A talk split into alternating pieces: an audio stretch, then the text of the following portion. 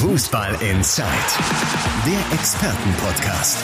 Radioreporter Timo Düngen spricht mit den Sportredakteuren der BATS. Ja, Tag zusammen. Fußball in Zeit ist hier euer Überraschungsei am Donnerstag. Bei uns gibt's zwar nicht Spannungsspiel und Schokolade, aber dafür Tacheles aus dem Pott und vor allen Dingen dann Bild und Ton. Denn wir zeichnen Fußball in Zeit mittlerweile ja wie gewohnt auch heute natürlich wieder einmal als Vodcast auf, das heißt einmal als Video zum Gucken und natürlich ganz normal als Podcast zum Hören. Solltet ihr gerade das Video sehen, und euch denken, ja, der Podcast, den würde ich gerne einfach mal so zum Mitnehmen haben, also einfach nur rein zum Hören. Dann schaut doch einfach mal vorbei bei Apple Podcasts oder Spotify, da könnt ihr direkt so ein Häkchen machen, uns abonnieren, dann verpasst ihr nie eine Folge. Oder wenn ihr den Podcast hört und euch denkt, ach ja, die Pappköppe gucken wir uns mal an, dann äh, kein Problem. In die Show Notes packe ich natürlich auch den passenden Link fürs Video. Ansonsten kümmern wir uns heute um die grauen Mäuse im Revier. Also so wurden der VfL und der MSV Duisburg ja in den letzten Jahren immer genannt, immer mal wieder. Hm, ob das so gerechtfertigt ist, ich weiß es nicht. Wir wollen das auf jeden Fall so nicht stehen lassen. Wir wollen da vielleicht auch ein bisschen Positives über die beiden Vereine berichten, wobei momentan sind es nun mal auch wirklich sehr, sehr graue Zeiten, sowohl beim VfL Bochum als auch beim MSV Duisburg. Jedenfalls freue ich mich sehr über die Besetzung. Wir haben zum einen äh, Watz-Reporter und VfL-Experten Ralf Ritter. Hallo Ralf. zusammen, sehr schön. Und unseren äh, Watz-Reporter und MSV-Experte Dirk Retzlaff. Hallo. Hi. Hi. Ich stelle mich auch noch einmal ganz kurz vor. Ich bin Timo Düngen, bin Morgenmoderator bei Radio M. Schalippe und als Fußballkommentator auch noch im Einsatz kommentiere die Spiele von Schalke 04 und dem MSV Duisburg. Zum MSV kommen wir allerdings erst ein bisschen später. Fangen wir oben Dirk, an. Wir ne? fangen, wir oben fangen an. oben an. Äh, zwar ganz unten in der Bundesliga, aber immerhin sagen, noch erste. Liga. Ne? Ralf, beim VfL geht es natürlich darum, einen neuen Trainer zu finden, wobei finden übertrieben ist, gefunden ist er eigentlich schon. Gefunden ist er. Es geht jetzt noch um ein paar Euro äh, Ablösesumme tatsächlich an Vitesse Amann, Arnheim und dann wird Thomas Letsch morgen, übermorgen oder vielleicht auch erst Montag, denke ich, beim VfL Bochum anfangen. Ist das äh, für dich der wirklich äh, passende Trainer? Passt er in dieses Anforderungsprofil, das der VfL ja von Anfang an erstmal so, so rausgegeben hat? Naja, das Anforderungsprofil, was sie rausgegeben haben, also was Patrick Fabian, der neue Sportgeschäftsführer, rausgegeben hat, äh, das war ja jetzt nicht so umfangreich für die Öffentlichkeit. Er sagt ja dann immer, das ist sehr komplex und sehr detailliert. Was er rausgegeben hat, ist, dass er kein Feuerwehrmann sein soll. Das trifft zu. Was er rausgegeben hat, ist, äh, dass er nicht komplett unerfahren sein soll. Mhm. Da hat er sich aber auf überhaupt keine Liga beschränkt. Insofern trifft auch das zu. Thomas Letsch ist 54 Jahre alt. Er hat Erfahrungen bei Austria Wien, bei RB Salzburg, beim Farmteam von RB Salzburg und jetzt die letzten drei Jahre halt bei, oder zweieinhalb, bei äh, Vitesse Arnheim gesammelt. Also er ist nicht komplett unerfahren. Auch das trifft zu. Er soll, das hat er noch gesagt, aber das ist ja eine Selbstverständlichkeit eigentlich, äh, von der Mannschaft überzeugt sein, dass sie den Klassenerhalt schafft, dies der Mannschaft vermitteln und auch der Öffentlichkeit vermitteln.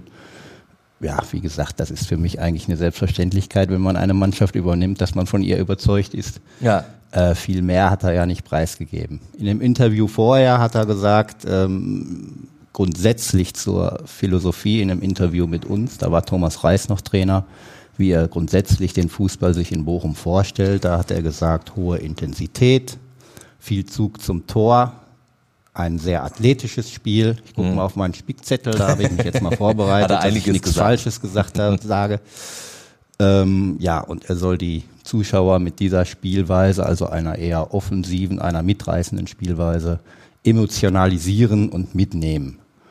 So, wenn man jetzt Thomas Letsch guckt, äh, ich weiß ehrlich gesagt gar nicht, ob man Letsch oder Letsch sagt, werde ich ihn dann fragen, wenn ja, er da ist. Genau. Äh, werden wir erfahren. Ähm, dann hat er jetzt, wenn man jetzt einfach mal die Arnheimer Zeit sieht und auch seine Vergangenheit bei Salzburg, ist das natürlich ein Trainer, der, der auf Offensive setzt, der auf hohes Pressing setzt, der einen attraktiven Fußball spielen lässt mit hoher Intensität. Insofern würde ich erstmal sagen, ja, auf das von Patrick Fabian ausgegebene Profil, soweit bekannt, treffen diese Eigenschaften zu. Und soweit ich weiß, war er auch einer der ganz, ganz wenigen Kandidaten, die jetzt umgehend kontaktiert wurden.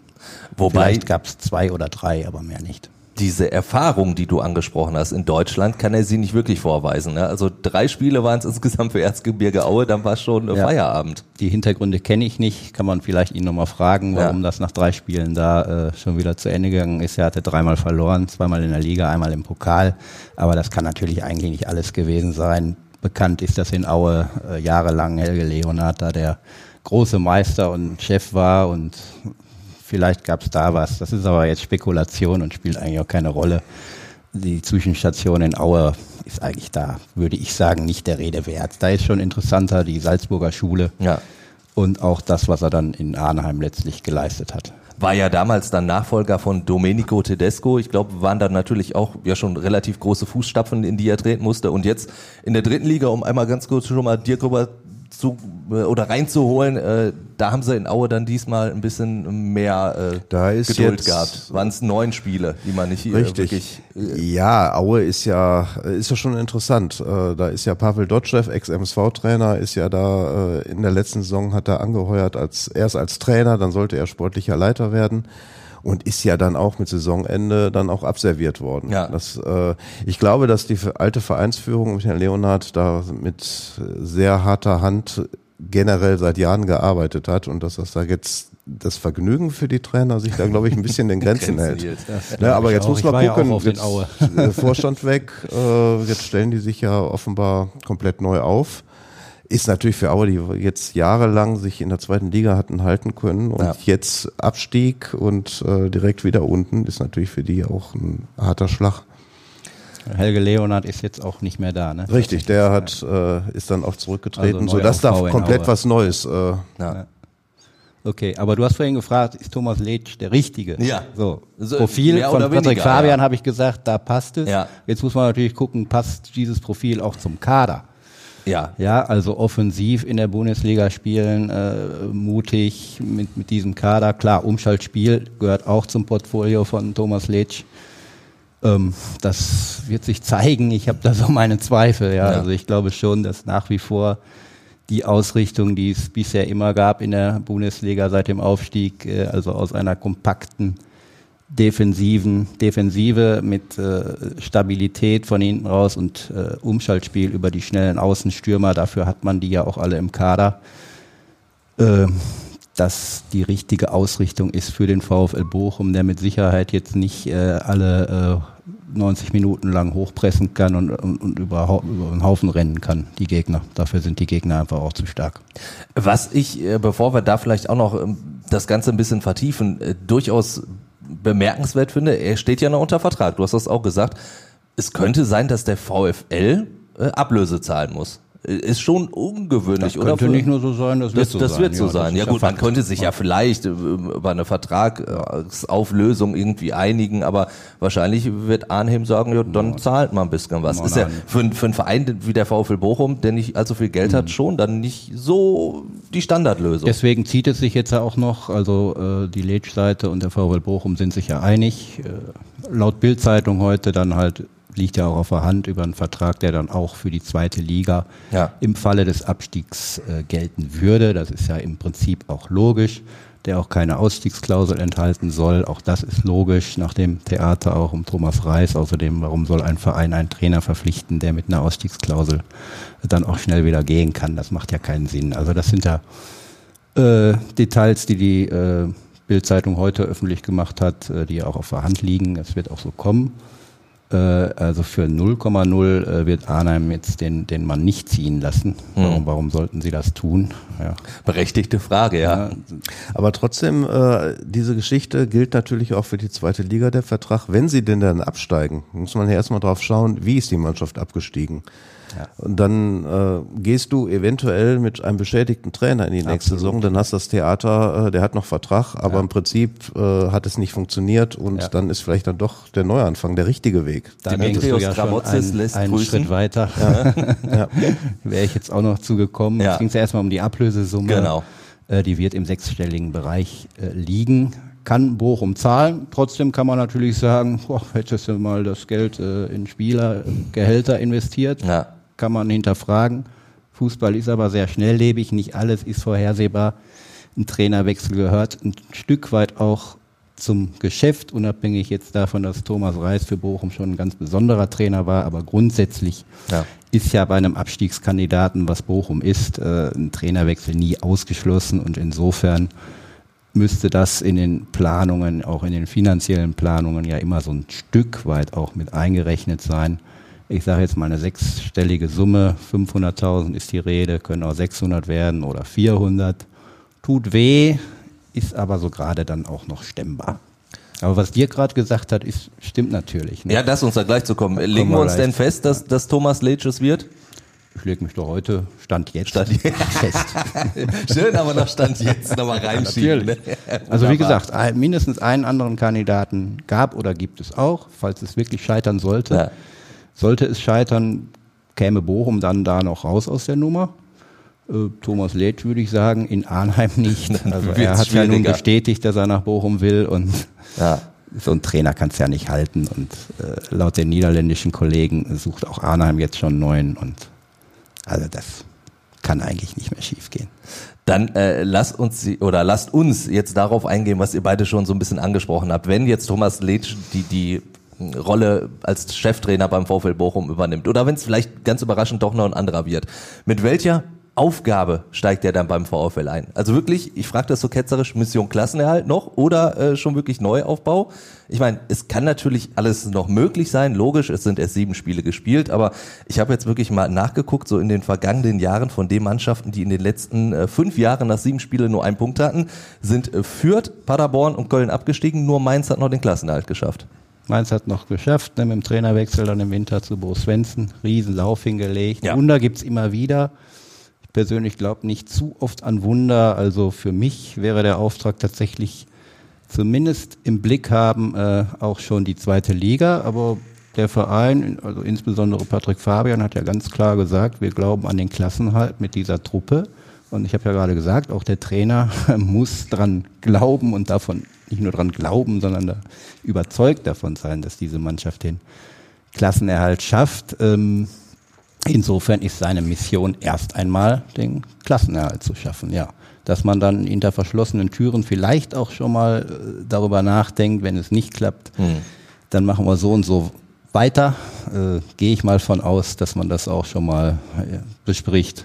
Aber dann besteht natürlich, wie Dirk das ja auch gesagt hat, genau die Gefahr, dass du mit einem Trainer ja. dann in die neue Saison gehen genau. würdest, in die Zweitligasaison. Also das ist ja wirklich noch sehr, sehr fern in der Zukunft. Und der Dirk, ne? der hat ja auch schon viele Abstiege mitgemacht. Zum Glück auch mal Aufstiege und der kennt sich bestens aus im Geschäft. Ja, und der weiß, das hat er ja gerade schon gesagt, es kommt dann drauf an, ja. äh, wie es denn läuft. Also, ja? also wenn man sang- und klanglos absteigt, dann kann man ja nie und nimmer mit diesem Trainer ja, genau. weitermachen. Bei, beim MSV klar. zweimal miterlebt, einmal mit Ilja Gruev zuletzt und Thorsten Lieberknecht. Ne? Und beide Male, bei, bei Gruev ist es dann am Ende gut gegangen, bist du direkt wieder rauf. Lieberknecht hat dann am Ende der Saison ist dann leider auch noch vergeigt. Richtig. Ja. Obwohl du da, da warst du ja äh, äh lange auf Kurs, ja. äh, wieder aufzusteigen. Ja. Und, und dann kam ja damals die Corona-Phase, wo sie jetzt, glaube ich, auch ein bisschen spekuliert hatten, die Nummer wird abgebrochen, wie mhm. jetzt in anderen europäischen Ligen auch. Und dann vielleicht in der Corona-Pause nicht so die Dinge getan haben, um dann für so einen Endspurt äh, äh, da zu sein. Ich also wie gesagt, wenn ja. du sang- und klanglos absteigst, dann vielleicht trennst du dich dann sogar vorher schon, dann kriegst du vorher schon den dritten.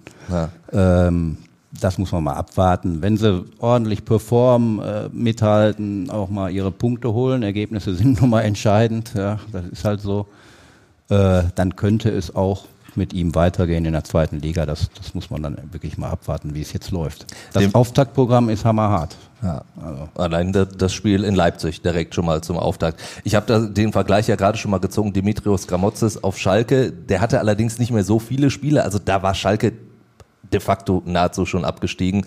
Dann ist man mit Gramozis in die, in die zweite Liga gegangen, aber der hat wirklich diesen Rucksack, der hat den die ganze Saison nicht ja. weggekriegt und am Ende, naja. Aber wie gesagt, der, ne, sagtest du ja, der kam raus. ja viel ja. später, da genau. konnte man schon sagen, klar, wenn du jetzt hier absteigst, das ist nicht deine Schuld in Anführungsstrichen, sondern war nicht mehr vermeidbar und wir haben dich auch schon für die zweite Liga geholt. Ja. Dafür ist es jetzt aber meines Erachtens noch zu früh. Noch, noch zu früh, absolut, klar. Du hast aber auch gesagt, der Trainer, äh, der Neue beim VfL muss von der Mannschaft überzeugt sein, dass sie die Klasse auch halten kann. Bist du denn davon überzeugt? Stand jetzt, ehrlich gesagt, nein. ich bin nicht davon überzeugt, sondern man muss realistisch sein. Man kann das ja mal hochrechnen. Ja. Bochum hat einen Punkt nach sieben Spielen, es gibt noch 27 Spiele. Selbst wenn man jetzt mal mit Gutwill sagt, äh, 35 Punkte, das ist jetzt schon Gutwill reicht für Platz äh, 16, dass du noch die Chance hast über die Relegation. Ja. Brauchst du 34 Punkte. Jetzt noch. Das sind ja. 10 Siege und 4 Unentschieden. Du darfst nicht mal die Hälfte der Spiele verlieren. Gegen Bayern, Frankfurt, Dortmund und wie sie alle heißen. Mir fehlt da im Moment der Glaube, ja. Hinzu kommt halt die lange Ausfallliste, die immer noch nicht besser geworden ist. Äh, jetzt gleich zum Start für den neuen Trainer, ob mhm. jetzt Letsch oder halt doch noch der Überraschungsmann. Äh, der Prominente im Sack, ist, ja. immer noch nicht im Training. Heinz ist nicht im Training. Goralski ist nicht im Training. Da hat sich nichts gebessert. Stand jetzt. Das wird schwer. Also schon das Auftaktprogramm wird schwer und sagen wir mal, es geht schief in Leipzig. Bochum ist krasser Außenseiter, brauchen wir nicht drüber reden. Ja. Danach spielen sie zu Hause gegen Eintracht Frankfurt, auch Champions League Club. Auch da ist Bochum krasser Außenseiter. Verlierst du die beiden Spiele schon mal. Also wer glaubt dann noch an den Klassenerhalt, ganz ehrlich. Also wenn wir jetzt auf das erste Spiel nach Thomas Reis gucken, dieses Unentschieden gegen Köln, war das für dich so, so ein Zeichen, die Mannschaft lebt noch, was Thomas Reis ja eigentlich auch schon beim Spiel auf Schalke immer gesagt hat? Oder war das für dich, mein Gott, selbst so ein Spiel kriegen sie nicht über die Runden? Nö, die Mannschaft lebt. Die Mannschaft gibt das, was sie kann. Es ist im Moment aber nicht gut genug für die erste Bundesliga. Das muss man einfach so sagen. Nicht gut genug, um Spiele dann über die Runden zu bringen oder zu gewinnen. Der Ausgleich für Köln fiel spät aber er war hoch verdient. Und wenn es ein bisschen unglücklich läuft, verlierst du das Spiel auch noch. Köln hatte eine Riesenchance in der fünften Minute der Nachspielzeit. Wenn es glücklicher läuft, kannst du es auch gewinnen. Holtmann mhm. trifft den Pfosten anfangs, also nach dem 1-0, erste Halbzeit, die die stabilere Halbzeit war. Führst du 2-0, vielleicht reicht es dann. Ja. Also es war für mich eigentlich ein ähnliches Spiel wie gegen Bremen oder Schalke zuvor. Du kannst es gewinnen mit ein bisschen Glück, du kannst es mit ein bisschen Pech verlieren. Mhm. Diesmal ist es unentschieden ausgegangen. Also so ganz viel geändert. Die Leidenschaft habe ich vorher auch gesehen gegen Bremen und äh, äh, Schalke. In Freiburg sowieso. Da war nach wie vor das beste Saisonspiel für mich. Ähm, die Leidenschaft war jetzt auch zu 100 Prozent da gegen Köln. Kein Vorwurf an die, an die einzelnen Spieler, haben alles gegeben. Mehr war an dem Tag dann gegen Köln, die einfach fußballerisch auch äh, besser waren, nicht drin. Hm. Bei der Kaderstärke, so viel wird man jetzt erstmal nicht machen können. Also du kannst jetzt vielleicht vereinslose Spieler noch holen, ansonsten in der Winterpause nochmal irgendwie nachbessern. Ja. Erstmal muss man hoffen, dass wirklich die vorhin schon genannten Verletzten dann möglichst bald wieder auf die Beine kommen. Mhm. Das wären schon aus meiner Sicht richtig gute Verstärkungen. Gerade so ein Koralski im Mittelfeldzentrum, ja bisschen was hat der Interimstrainer, der Heiko Butscher, ja auch personell verändert. Der Ivan Ordetz hat durchgespielt bis zu, bis zu seiner Verletzung ähm, in der 90. Ist aber wieder auf dem Platz, alles gut. Ähm, der junge Tim Oermann hat es ganz ordentlich gemacht. Muss man mal abwarten, ob er das stabil jetzt auf die Platte bringt. Aber und vor allem der Patrick Osterhage im Mittelfeldzentrum hat mir gut gefallen. 22, der könnte jetzt durchstarten hätte vielleicht auch unter Thomas Reis durchgestartet, aber das ist jetzt äh, Spekulation. Auf jeden Fall hat er das gut gemacht. Da könnte was gehen. Da schafft man vielleicht auch schon ein bisschen Werte auch für die Zukunft. Das sind junge Spieler, Oermann, Osterhage, wenn die gut performen, ja, können die entweder Schlüsselspieler in der zweiten Liga werden oder im Fall des Klassenhalts bleiben oder auch ein bisschen Geld bringen. So wie es äh, Bella Kotschap ja auch gemacht hat, ja. der jetzt äh, bei der Nationalmannschaft weilt. Hättest du ihm das so schnell zugetraut, dass er so schnell jetzt im, im DFB-Kader landet? Äh, so schnell nicht. Ich glaube, Hansi Flick hat es auch relativ deutlich gemacht, dass das eine, eine, Auswahl mit Perspektive ist, auch schon mit Blick ja. auf die Europameisterschaft. Also so schnell nicht. Perspektivisch hatte, äh, hätte ich es ihm zugetraut, ja. Oder habe ich es ihm zugetraut und äh, kenne eigentlich auch keinen, der es ihm nicht zugetraut hat. Also schon ein Mann mit, mit sehr, sehr viel Potenzial. Sehr viel Potenzial, das auch längst noch nicht ausgeschöpft ist, fußballerisch. Gut, die Spiele bei Southampton habe ich jetzt nicht eins zu eins alle gesehen. Äh, aus seiner Bochumer Zeit äh, brachte alles mit, physisch, äh, physisch vor allem, ne? körperlich, total robust, schnell, ne? präsent. Äh, fußballerisch halt noch viel Luft nach oben. Ich glaube jetzt nicht, dass sich das in drei Monaten geändert hat, aber der ist ja auch erst 20. Ja. kann einer werden. Ich weiß nicht, wie wir eine geschickte Brücke schlagen, deswegen äh, mache ich es ganz ungeschickt. Von der Nationalmannschaft runter in die dritte Liga zum MSV Duisburg. Ich meine, sowas gibt's dann auch wirklich nur hier bei uns bei Fußball. Also der MSV stellt keine Spieler ab für die Länderspiele jetzt am Wochenende.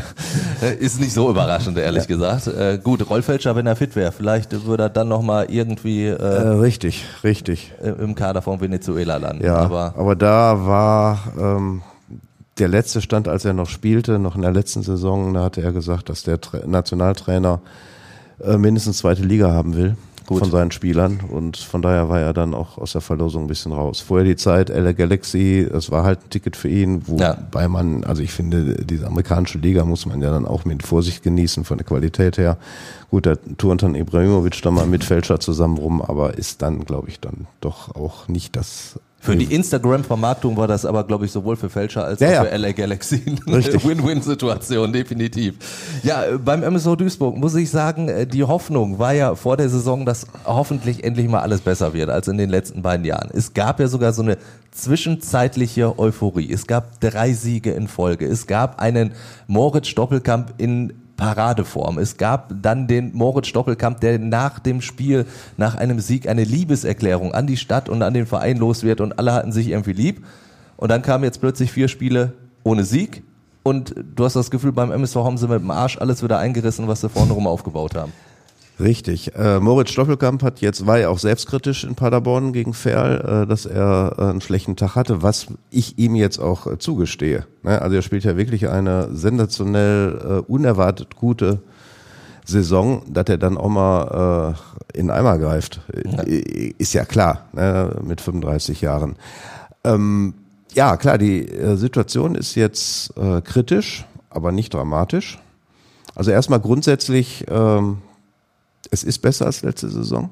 Von den Punkten aber lustigerweise nicht. Richtig. Ja, naja, aber das ist, äh, es ist äh, einiges besser geworden. Äh, mit Sebastian May hast du einen Abwehrspieler dazu gekriegt, der ist ein Kracher hinten. Ja. Also das ist äh, von der Präsenz äh, äh, so der Bad Guy im Defensivbereich. Übertreibt es manchmal, deswegen hat er ja auch schon fünf gelbe Karten äh, innerhalb ja. Äh, kurzer Zeit sich äh, eingehandelt. Also da, du stehst hinten besser.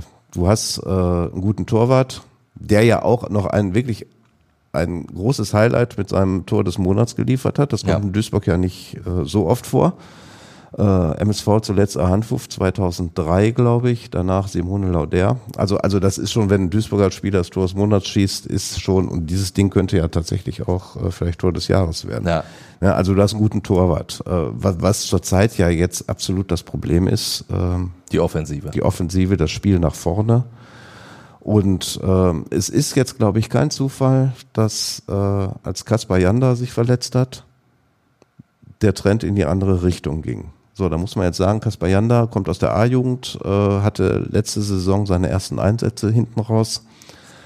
Dem darf man jetzt auch nicht so viel auf die Schultern packen. Aber äh, mein Kollege Hermann Kewitz hat äh, mal gesagt, beim letzten Spiel in Ferl endlich mal einer, der den Fabian Schnellhardt-Move kann im, äh, im Mittelfeld. Nein, er bringt eine, ja. er bringt eine äh, spielerische Note in die Mannschaft rein, die unheimlich wichtig ist, womit er unheimlich effektiv ist. Und zusammen mit Baccalords ist er, bilden die ein perfektes Duo. Baccalords, der Zerstörer, auch so ein bisschen der böse äh, Junge äh, ja. auf dem Platz, aber er ist jetzt keiner, der Akzente für die Offensive setzen kann. Und da ist dann äh, Kaspar Janda die ideale Besetzung gewesen. Und dann hat er sich jetzt leider diese Bändergeschichte zugezogen und fällt jetzt wahrscheinlich bis zur WM-Pause aus. Das konnte der MSV zuletzt nicht kompensieren. Wir werden dann natürlich auf einiges noch eingehen, was du jetzt schon mal so angedeutet hast. Wenn wir die letzten vier Spiele jetzt durchgehen, äh, die Spiele ohne Sieg, Oldenburg, das Unentschieden hättest du auch gewinnen können, vielleicht sogar gewinnen müssen. Dann hast du das Spiel bei 1860 München gehabt. Auch das kannst du ja verlieren, bloß da fand ich die erste Halbzeit wirklich unterirdisch, die der MSV da abgeliefert hat. Also die erste halbe Stunde, da hat der MSV nicht stattgefunden. Gegen Dresden, ja gut, Dresden schießt einmal aufs Tor. Ja, das war ja ein klassisches 0-0-Spiel. War ein klassisches ja, also 0-0-Spiel. Wie, wie Ferl übrigens auch. Ja, aber wobei ja. Fair fand ich, äh, also das war schon, das Grenze schon an der Frechheit, was der MSV da Naja, es war grausam. Das Spiel war einfach grausam. Ich hatte nicht erwartet, dass Ferl äh, irgendwie äh, halt auch den Dosenöffner finden würde mit dem Tor. Ja. Ich hatte gedacht, das wird ein 0 zu 0, ganz furchtbar. Äh, es wird langsam kühler draußen, also ja. ähm, Winter is coming. Ja, definitiv. Die Verletzten, du hast es schon angesprochen, Kaspar Janda natürlich extremst ja fehlend schon wirklich jetzt in, in seinen jungen Jahren. Ja, was man ja nicht, also diese Rolle konnte man ja im Sommer jetzt nicht unbedingt nicht erwarten. Nein, ja, hätte ja auch sein können, dass der abtaucht, aber der hat ja dann äh, in den direkt von Beginn an hat ja. Thorsten Ziegner ihm ja äh, auf der Doppelsechs äh, das Ticket gegeben und äh, hat das auch äh, wirklich gut gemacht. Dazu dann noch Alabakia, auch der fällt lange aus. Alabakia, der endlich, endlich der endlich auf Kurs kam. Naja, endlich äh, äh, letzte Saison, ich glaube, er hatte auch jetzt noch nicht die Robustheit, um den Sprung von der Regionalliga in die dritte Liga umzusetzen. Da hat er zugelegt und der Trainer hat ja auch äh, vor seiner Verletzung gesagt, dass Alabakia eine Woche, einmal in der Woche schon so eine Mucki-Einheit kriegt, ja. Ja, um so ein bisschen zuzulegen. Und da war natürlich dramatisch, dass er ausgerechnet jetzt, wo es für ihn läuft, ne, er konnte die Erwartungen, äh, die an ihn geknüpft wurden, als sie ihn geholt haben, nicht erfüllen letzte Saison, war vielleicht dem Spieler gegenüber auch unfair. Ähm, ja, und jetzt äh, fällt er aus. Dazu noch Benjamin Giert. Benjamin Giert, also ich, äh, als die beiden Spiele, ich habe den Mann noch nicht gesehen, weil ich im Urlaub war. äh, aber mein Kollege sagte, äh, dass Benjamin Giert, der hat ja auch getroffen, ja. dass er genau dieses Profil erfüllt, was Thorsten Ziegner sich gewünscht hätte, dass er dann auch wirklich mal kaltschnäuzig ist und Tor macht. Und das hat er ja dann hier auch tatsächlich gemacht. Das ist natürlich absolut tragisch. Du verpflichtest noch hinten raus am letzten Tag der Transferfrist ja. den Stürmer, den du brauchst, den du haben willst, und ja, und dann zerlegt er sich die Schulter. Ja. Das ist, Macht, das, das ist einfach Pech eine Joker-Tor direkt gegen Oldenburg im, im, allerersten Spiel und dann bei 60 München diese, diese Schulterverletzung. Dazu kommen ja sogar auch noch, wenn wir die ganzen Verletzten durchgehen, äh, Fälscher und Knoll, die ja eigentlich auch für, zumindest für die Defensive mhm. Alternativen wären. Ich, wir haben gerade gesagt, die Defensive, die steht ja sogar halbwegs beim MSV oder steht ja sogar mhm. ganz gut. Trotzdem gerade auf rechts. Ja, lass Joshua Witter sich mal was tun. Ich, mir, ne? ich ja, meine, genau. der hat ja jetzt zweimal schon auf den Schlappen gekriegt. Und ich habe auch das Gefühl, der, der bräuchte vielleicht auch mal wieder so eine Pause. Also bei ihm fehlt mir so ein bisschen der Druck von hinten, dass, dass er weiß, okay, ich kann mir keinen Fehler erlauben, weil dann spiele ich nicht, sondern ist der einzige Rechtsverteidiger, der ja, spielt zurzeit ja ist Marlon Frei der Backup hinten rechts. Ja, ja. Ne, also das hatte er, glaube ich, äh, in Osnabrück hat er ja angefangen am ersten Spieltag hinten rechts. Ich glaube, das war in seiner äh, Laufbahn das erste Mal, dass er auf dieser Position spielte. Ja, und, und, und das war auch so schon Osnabrück, gab es äh, Licht und Schatten. Ähm, ja, da ist natürlich das Problem. Und Rolf Felscher muss man mal abwarten. Ähm, wird natürlich vor der äh, WM-Pause auch nichts.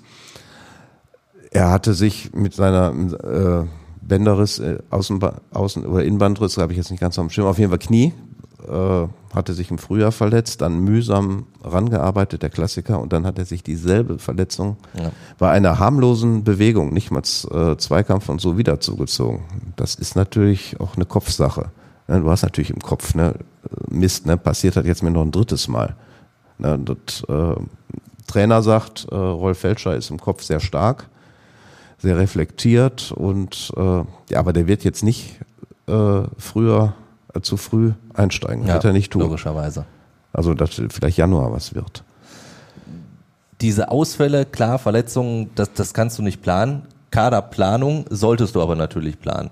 Jetzt hat man, äh, das haben wir schon gesagt, defensiv wirklich gut eingekauft. Man zieht ja auch ohne Geld los als MSV Duisburg. Das muss man an der Stelle ja auch nochmal betonen. Dafür wirklich einen guten Torwart geholt, ein, ein neues Innenverteidiger-Duo mit Mai und Sänger, das absolut gut funktioniert. Auch Kölle hinten links, das, das funktioniert ja. auch halbwegs. Dann müssen wir aber nach vorne gucken, in die Offensive. Und, und da da fehlt es ja beim MSV nun wirklich. Also wenn wir das mal so durchgehen, äh, Ekene, den man im Kader hat, hat für mich kein Drittliga-Format. Sternstunde in Zwickau. Ja. Ajani ja. bringt dieses Drittliga-Format, wenn er es hat, überhaupt nicht auf den Platz. Dazu dann noch Buadus, der hat gefühlt keinen Bock mehr. Und Philipp König. Weiß man nicht. Weiß ja, man genau, nicht. genau, weiß man nicht. Nein, ähm, ich meine, es war ja nach der letzten Saison, äh, wurden ja auch die Rufe laut, äh, die alten Spieler, die diese Ivo Grilic-Verträge gekriegt hatten, weg. So, Ralf Heskamp, äh, der heute Geburtstag hat. Herzlichen Glückwunsch Herzlichen auch von Glückwunsch dieser Seite aus. Wunsch. Ähm, Schöner Vorname.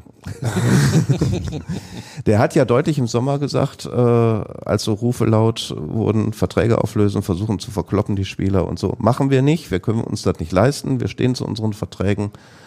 Ähm, bei Baccalords hat er ja, Recht lag er ja richtig. Ja. Äh, bei Buadus ist natürlich, ähm, ja, das ist, äh, er blockiert, er hatte einen Zweijahresvertrag. Nach meinen Informationen wollte er damals, als er verlängert hat, drei Jahre kriegen, dann war äh, zwei Jahre der goldene Mittelweg. Nein, er ist, er findet offensiv nicht statt, er bewirkt offensiv nichts. Ähm, Ikene, ähm, klar, Zwickau trifft er, aber äh, jetzt auf die Strecke hinten äh, kann er sich auch nicht äh, auf dem Drittliganiveau durchsetzen. Ayani auf dem Flügel hat keine, hat keinen Backup, keine Alternative. Ich frage mich, äh, wann kommt der? Ne? Er hat, hat viel äh, Drittliga-Erfahrung ja auch aus alten Clubs, Ja. äh, aber ähm, das ist ein absoluter Schwachpunkt in, äh, in der Mannschaft. So, dann ähm, ja, Philipp König, Pech gehabt, kam hier hin, hatte Corona, äh, nicht Long-Covid, aber sagen wir mal Medium-Covid, also äh, war äh, dann auch äh, erstmal in der Vorbereitung äh, drei, vier Wochen komplett raus. Äh, wissen wir nicht. Gucken, na vielleicht, na, vielleicht äh, morgen ist ja Niederrhein-Pokal in Oberhausen. Ich weiß nicht, was der Trainer macht. Ich glaube nicht, dass er Boadus bringen wird. Vielleicht bringt er mal König, aber ist natürlich auch ein Risiko. Auf dem Spiel, in dem Spiel steht ja Sehr viel auf dem Spiel, sehr viel ja. auf dem Spiel. Nicht nur darum, dass du ein Spiel gewinnst, sondern äh, dass die Stimmung Ja. äh, wieder in, ins Positive geht. Äh, ja, und dass du natürlich im Wettbewerb bleibst, äh, um hinten raus äh, die DFB-Pokalkohle äh, Ja, das, das Finale gegen RWE zu haben, im, äh, so wie man sich das in den letzten Jahren vorgestellt hat, wo es ja dann irgendwie auch nicht funktioniert ja hat. gut, Die es wird dagegen Daheim-Pokale. Strahlen sein. Ne? genau. Ja, also was, was mich in der Offensive auch wundert, Julian Hetwer spielt irgendwie auch überhaupt keine Rolle mehr. Also auch äh, als Joker wird er in, selten gebracht. Also in der letz vorletzten Pressekonferenz äh, vor dem Spiel gegen Ferl wurde Thorsten Ziegner ja mal von einem Kollegen gefragt, was ist denn jetzt Buadus, äh, ist nicht äh, präsent, was ist denn mal mit dem Hetwa? Und da hat der Trainer äh, sehr deutlich gesagt, er wird nach Trainingsleistungen Leistungen, äh, aufstellen, wie sich Spieler anbieten. Und dann hat er halt durchblicken lassen, dass sich Julian Hetwa im Training dann halt nicht Anbietet. anbietet. Ne, da ist jetzt auch so eine Frage, Kaspar Janda kommt aus der Jugend, hat den Schritt gemacht und Julian Hetwer, der ja schon mit 16 äh, im Trainingslager äh, damals in Portugal dabei war, kann natürlich sein, dass er jetzt an dem Punkt ist, wo er sich eben nicht weiterentwickelt, wo er ein Limit erreicht hat, weil, weil er dann äh, von der Robustheit dann ne, in diesen zwei Jahren von 16 bis 18 sie vielleicht doch nicht den großen Schritt gemacht hat, ähm, um, um sich aufzudrängen. Der MSV Duisburg könnte natürlich wie der VfL Bochum jetzt auch noch äh, vielleicht vereinslose Spieler äh, holen. Es, es trainiert jemand mit, Richtig. Thomas äh, Pledel. Thomas Pledel. Wurde Äh, erst ausgeschlossen, dass man ihn holt. Mittlerweile ja, ist, ja. ist die Tür dann doch wieder so ein bisschen auf. Ne? Ja, ne, also es hieß ja erst, als, äh, als er kam, in der Vereinsmitteilung, äh, Verpflichtung ist nicht angedacht. Äh, dann hat der Trainer erst gesagt, äh, ich schließe eine Verpflichtung aus. Stand heute, so Stand heute ist, Das ist- ja, hatten wir ja wir gerade. wissen, Ich wo- musste wo eben hast, schmunzeln. Ne? Ich sag sogar Stand jetzt. Dann sichere ich mich für die nächsten Minuten ab. So, am äh, Sonntag hat äh, Hesskamp im Fernsehinterview gesagt, ich will überhaupt nichts ausschließen. So, er ist natürlich einer, der dieses Ayani, äh, äh, diese Ayani-Position äh, bekleiden könnte. Ähm, kommt von Fortuna Düsseldorf, hat bei Fortuna Düsseldorf drei Jahre gespielt. In den drei Jahren, inklusive eines Erstligajahres, ich glaube 28 Einsätze gehabt, ist jetzt auch nicht so doll. Ähm, Trainer sagt, hat natürlich die Qualität, kommt von oben.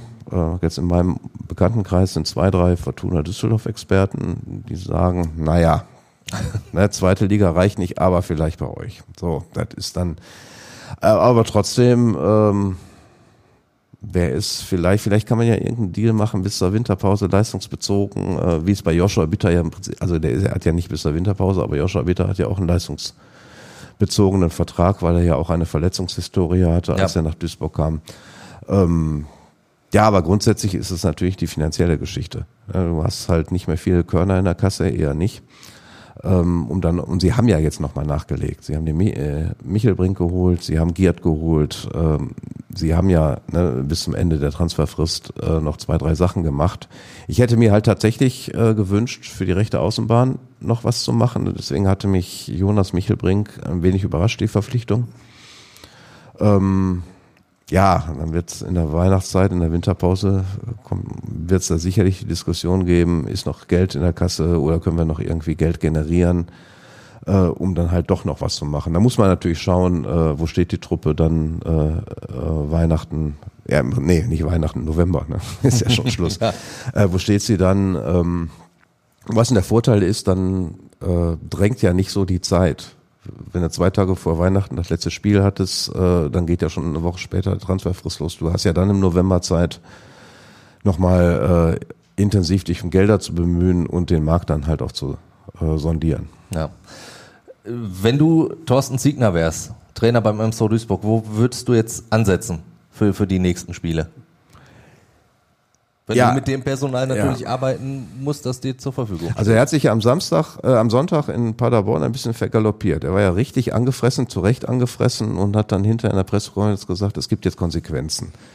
Und dann hatte ich halt nachgefragt, Konsequenzen ist ja nicht ganz einfach, weil es stehen ja unheimlich viele auf der verletzten Liste und dann hat er gesagt, der äh, Kader ist ja doch äh, groß genug. Und jetzt hat er gestern sich, also er hat sich dann, der Kader ist eben nicht groß genug. Du hast halt nicht äh, die zweite Reihe.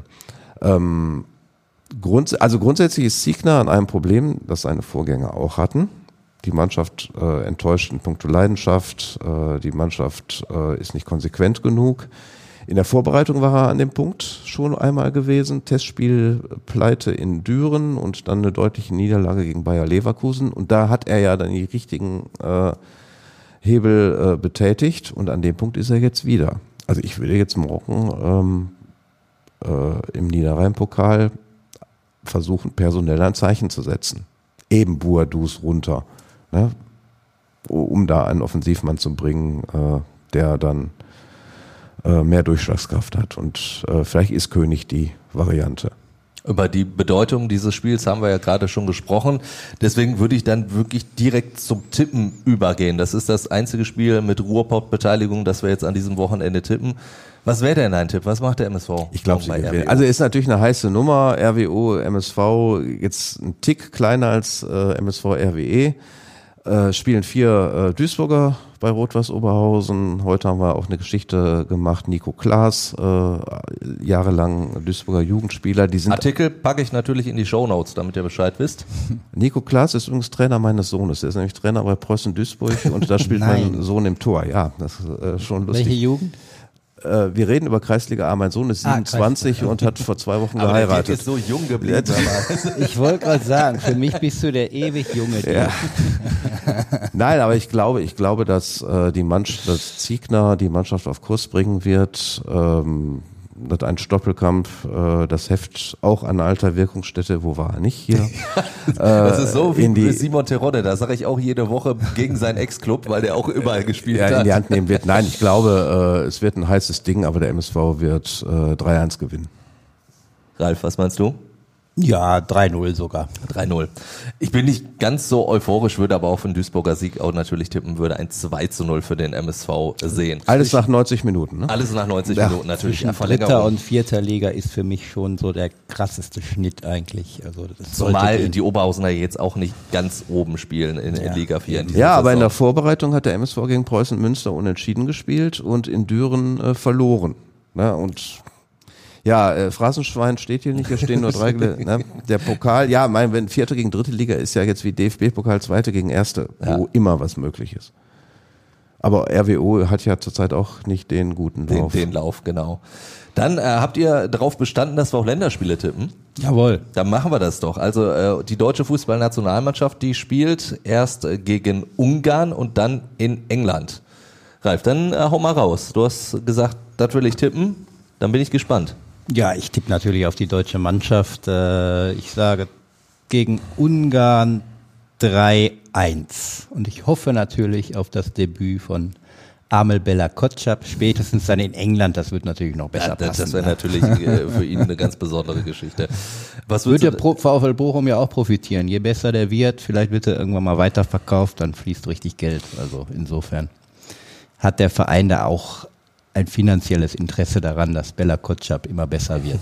Aber auch persönlich würde ich es ihm natürlich wünschen und gönnen. den Tipp gegen England habe ich den jetzt einfach nur verpasst oder hast du den nicht gesagt? Gegen England, ah, da wird es schwierig. 1-1. 1-1. Wäre ich auch beim England-Spiel und würde auf ein 2 zu 0 auch äh, tippen gegen Ungarn. Dir. Ja, das habe ich in dem Format hier schon mal erzählt. Ich habe eine Dauerkarte für die irische Nationalmannschaft. Ich bin Dienstag in Dublin. Äh, Wir spielen gegen Armenien. Das gibt ein 2-0. Und Samstag gewinnen wir in Schottland 2-1. So, aber jetzt, um auf äh, die deutschen Spiele zu tippen, gegen Ungarn gibt es ein 3 0. Und jetzt mit dem irischen Background muss ich natürlich sagen, äh, 2-1-Sieg für Deutschland in, in England. Den Engländern gehört man da nichts. Nein, auf keinen Fall.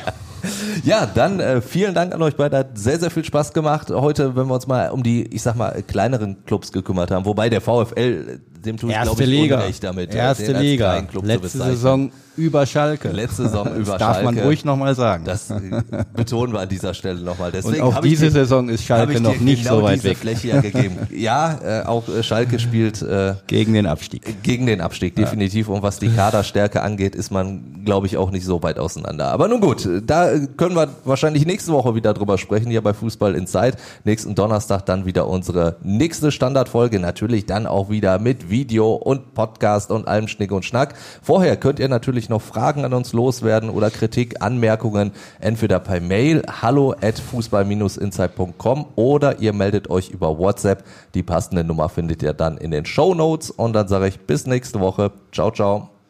Ciao, ciao, Tschüss. danke. Tschüss. Fußball Inside, der Expertenpodcast. Von den Lokalradios im Ruhrgebiet und der Watz. Jeden Donnerstag neu, überall, wo es Podcasts gibt.